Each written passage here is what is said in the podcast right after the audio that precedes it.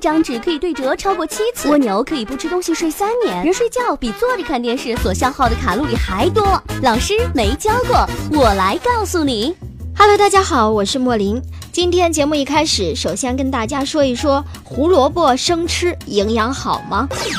有些蔬菜生吃营养特别好，但胡萝卜生吃营养并不高。胡萝卜虽然是蔬菜，但所含的类胡萝卜素为脂溶性的，与脂类结合才可以酶解。烹调当中，类胡萝卜素比较稳定，我们常用的炒菜方法可以利用绝大多数的类胡萝卜素。因此，生吃胡萝卜类胡萝卜素因为没有脂肪而很难被人体吸收，从而造成浪费。所以，我们要重视胡萝卜的烹调方法，比如素炒胡萝卜丝、胡萝卜片配山药片炒肉、牛肉炖胡萝卜等，这些方法都能够使胡萝卜素被我们人体吸收哦。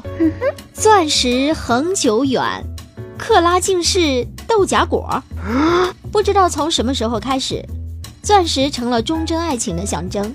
有些姑娘认死理儿，没有钻石就不嫁给你。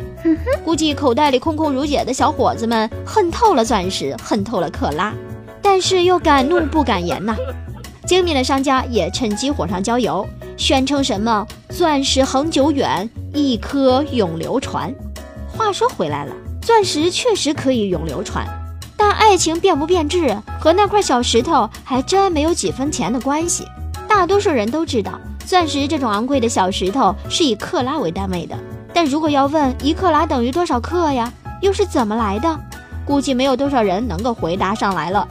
克拉这个词起源于古希腊，在古希腊语当中，克拉是指一种角豆树的种子。这种角豆树广泛的在地中海东海岸地区。豆荚约十五厘米，内有褐色果仁。有趣的是，这种树无论生长在何处，土壤肥力如何，结出来的果仁重量都是一致的。于是，古希腊人就用这种果仁来当做测量贵重物品重量的砝码，每一粒的重量以克拉来表示。随着古希腊文化在欧洲广泛传播，这个习惯也流传到了其他的地方。一九零七年，国际上商定以克拉为宝石的计量单位。那么一克拉到底是多少呢？零点二克，这也太轻了吧！到菜市场买菜的话，这个重量完全可以忽略不计的。但钻石可不是大白菜，这种小石头本来就很小，重量为零点一到零点二四克拉的称为小钻，主要用作服饰或戒指的群镶；重量为零点二五到一克拉称为中钻，主要用于项链、手链和胸针的镶嵌。重量大于一克拉的称为大钻了，主要用来加工钻戒。克拉的次一级单位是分，一百分为一克拉，零点一克拉的钻石也就是十分钻了。由于大的钻石十分难得，故在钻石的经济评价当中，重量就成为了很重要的因素。在通常情况之下，钻石的价值与其克拉重量的平方成正比关系，也就是说。钻石的价格等于克拉的平方乘以克拉的基础价格。好了，这里是老师没教过，我是莫林，感谢收听，下个时段我们再见。